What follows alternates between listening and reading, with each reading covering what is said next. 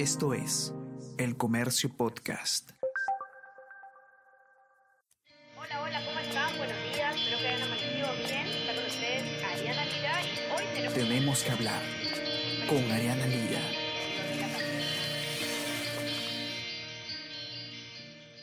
Hola a todos, ¿qué tal? ¿Cómo están? Espero que estén comenzando muy bien su día. Yo soy Ariana Lira y hoy tenemos que hablar del gobierno, específicamente eh, del premier Guido Bellido, porque ustedes ya habrán escuchado que el día de ayer eh, un miembro del Movadef, brazo legal, fachada eh, política de Sendero Luminoso, visitó PCM con la intención de reunirse con Bellido.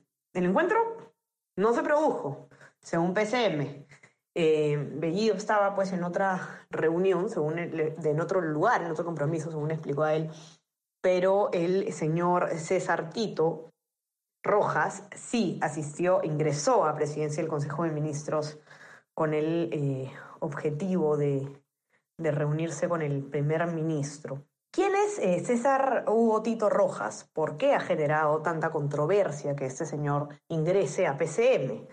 Eh, Jonathan Castro, periodista de Política del Comercio, ha escrito una nota explicando, dando los detalles de, este suceso, explicando quién es esta persona y vamos a ver un poco más o menos qué es lo que él recoge.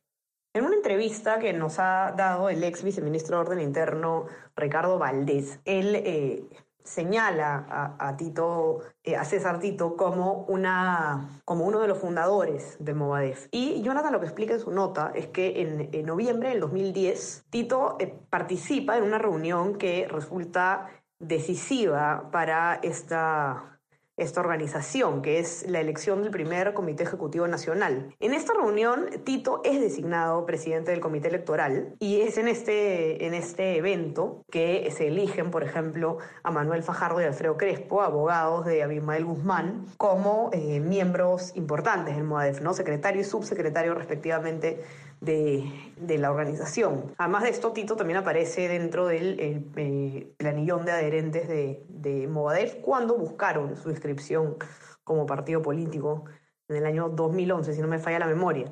¿Qué más sabemos sobre Tito? Él eh, ha sido, es, es, conocido en la Policía Nacional del Perú, la DIRCOTE específicamente, eh, la Dirección contra el Terrorismo de la Policía, tiene registros de las visitas que, que ha hecho ese señor a terroristas encarcelados en el penal de Yanamayo, esto entre los años 2000 y 2004, según cuenta Jonathan en su nota, pero principalmente el señor eh, Tito es, es conocido o, digamos eh, su, su, actividad está más en el radar de la policía por sus eh, actividades en, en, el ámbito magisterial, en el movimiento magisterial. De hecho, algo que causó controversia fue que ayer en la... cuando, cuando Tito eh, busca ingresar a PCM, él se presentó como representante del SUTEP. Este es el Sindicato Único de Trabajadores de Educación del Perú, el SUTEP, eh, que dicho sea de paso es un, eh, un gremio que guarda mucha rivalidad con el CONARE. ¿Qué ocurrió inmediatamente después? El SUTEP, de hecho, lo que dijo es básicamente que, que Tito estaba utilizando el nombre del gremio cuando, cuando no tenía nada que ver con él, rechazaron que, que sea parte de, del, de, la agrupación. Y en realidad, eh, Tito no es, no es miembro de SUTEP, sino que él ha sido parte del eh, CONARE. El CONARE es el Comité Nacional de Reorientación y Reconstrucción del SUTEP, que es eh, otro sindicato de docentes, que no, digamos, que incluso tiene cierta rivalidad con el SUTEP, y, que es justamente el ala, digamos, o el, gremio eh, del magisterio que tiene vinculaciones con el Movadef. En el año 2006, por ejemplo, cuenta Jonathan en su nota, eh, Tito fue electo como secretario general del SUTE 1 y seis años después participó del paro convocado por el CONARE. Ahí él manifestó públicamente ser militante del Movadef, según información de la policía. Luego, en el 2013, él fue elegido líder del CONARE y en el 2014 la Fiscalía lo denunció por el delito de terrorismo junto con otros eh, fundadores de este gremio magisterial.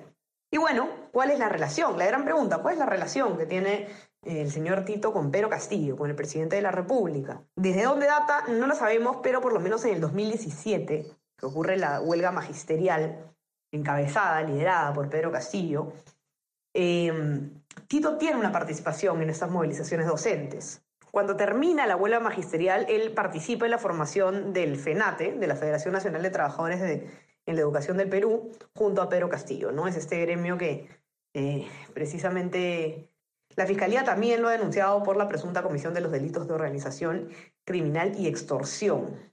De hecho, en el 2017, el entonces ministro del Interior, Carlos Basombrío, hizo esta famosa, más ahora famosa exposición en este momento de lo que fue en aquel entonces, esta exposición ante el Congreso, donde él sustentó eh, una infiltración del Movadef en el magisterio, ¿no? en la huelga magisterial. Digo que se vuelve más conocida esta exposición en estos momentos porque, claro, en aquel momento el presidente Pedro Castillo, el Pedro Castillo, perdón, era un actor, digamos, minúsculo en la política nacional o, anecdótico, si, se quiere, no el presidente de la República. Hoy en día se trae a colación esa exposición del ministro Basombrío de manera bastante seguida, recurrente, debido precisamente a que eh, él ya advertía ¿no? estos, estos vínculos con el Movadef de lo del mandatario. En esta exposición, Carlos Basombrío eh, incluye a, Castillo y también a Tito, entre otros dirigentes, ¿no? y los vincula con el Movadef.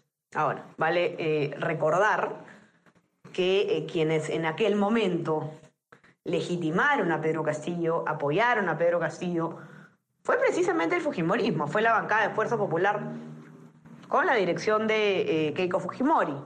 ¿no? Eh, ellos estaban, digamos, querían eh, censurar a la ministra de Educación de aquel entonces, Marilu Martens, y le dieron, pues, legitimaron la participación política de Pedro Castillo, le permitieron el acceso al Parlamento.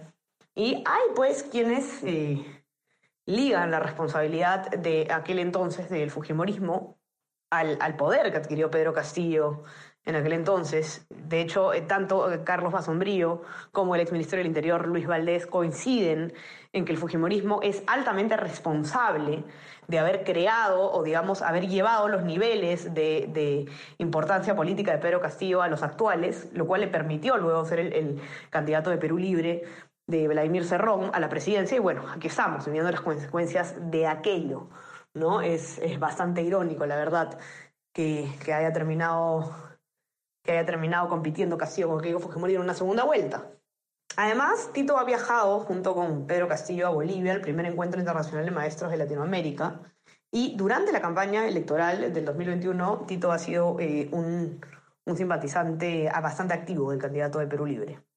Este junio, además, él formó parte de las protestas que se hicieron frente al Jurado Nacional de Elecciones para vigilar los votos de Perú Libre. Ahí, de hecho, el comercio publicó una nota en la que daba cuenta de que existía una, eh, un participante del MODEF en la, el Jurado Nacional de Elecciones. Luego, hace tan solo unas semanas, él fue uno, se manifestó a favor de que el Congreso le dé la confianza al gabinete Bellido. ¿no? En ese entonces él dijo, y lo cito, es ahora o nunca el cambio que durante décadas hemos demandado a los indiferentes gobiernos de turno.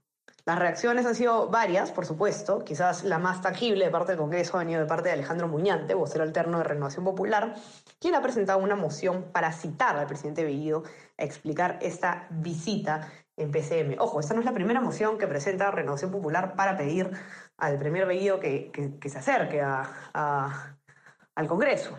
Lo hizo también, eh, lo hizo también hace ya unas semanas la misma bancada justamente pidiendo que acude el primer Congreso a explicar sus, eh, sus eh, investigaciones fiscales por terrorismo. Así va la cosa entonces en el gobierno. Siguen los problemas, siguen las vinculaciones definitivamente preocupantes con grupos extremistas que lamentablemente no se logran explicar por parte del presidente de la República, de quien solo obtenemos el silencio. Vamos a ver cómo evoluciona entonces esto, sobre todo en el panorama congresal, donde seguramente se van a ver eh, algunas medidas al respecto. Si quieren leer la nota de Jonathan, la pueden encontrar en nuestra versión impresa, los que tienen acceso, y si no, por supuesto, en nuestra web elcomercio.pe. No se olviden de suscribirse a nuestras plataformas, estamos en Spotify y en Apple Podcast, con todos nuestros podcasts y también se pueden suscribir a nuestro WhatsApp, El Comercio Te Informa, para recibir lo mejor de nuestro contenido a lo largo del día. Que tengan un excelente día, ya saben a seguir cuidándose. Ya conversamos, chao, chao. Esto fue Tenemos que hablar.